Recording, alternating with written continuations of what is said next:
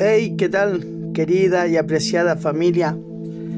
Quiero darte la bienvenida a, este nuevo devocional y también dejarte invitado para, para que veas en los videos que estamos compartiendo este mes de septiembre, ya que es el mes de la Biblia. Eh, hemos estado compartiendo unos hermosos videos que, que, sé que serán de bendición para cada uno de los que estén viendo. Eh, ya que son datos curiosos que de repente no sabemos. Eh, y, me encanta, me encanta ver eh, lo que Dios está haciendo con nosotros. Este evento lo hemos denominado la palabra. Mira, te comento que, que, por muchos años de mi vida no sabía la dirección que caminaba, no sabía hasta dónde iba a parar, ya que con la ceguera en la cual uno estaba no me daba cuenta de lo mal que estaba enfocándome eh, en hacer otras cosas que, que no me llevaban por buen camino y estar viviendo momentos de escasez en mi vida.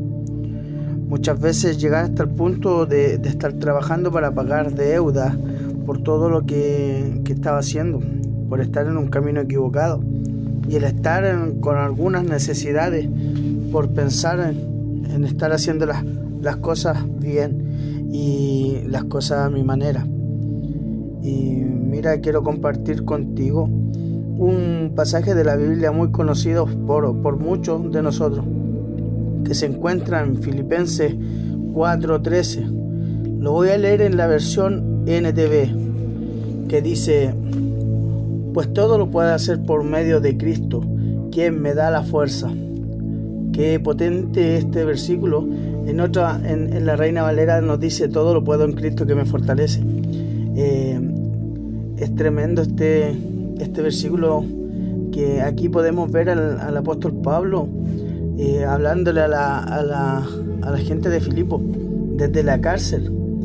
Eh, este mensaje que, que, él le hablaba era para, para, para que supiera la, la, iglesia de, de Filipos que a pesar de, todas las dificultades que él había tenido, en Cristo podía superar todas esas pruebas. Me encanta cuando Pablo dice aquí en Cristo.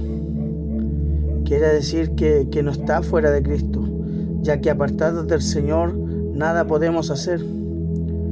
Por esta razón la palabra nos enseña que cuando estamos en Cristo, nuestros problemas o dificultades lo podemos superar en Él.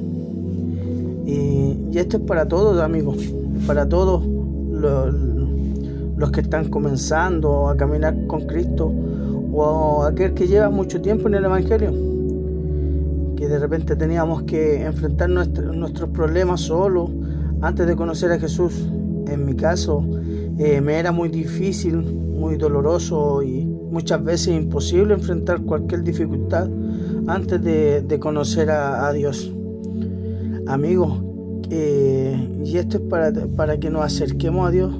Dios nos, está, eh, nos está invitando a que nos acerquemos a Él, eh, porque en Él podemos superar cualquier obstáculo o dificultad en nuestras vidas.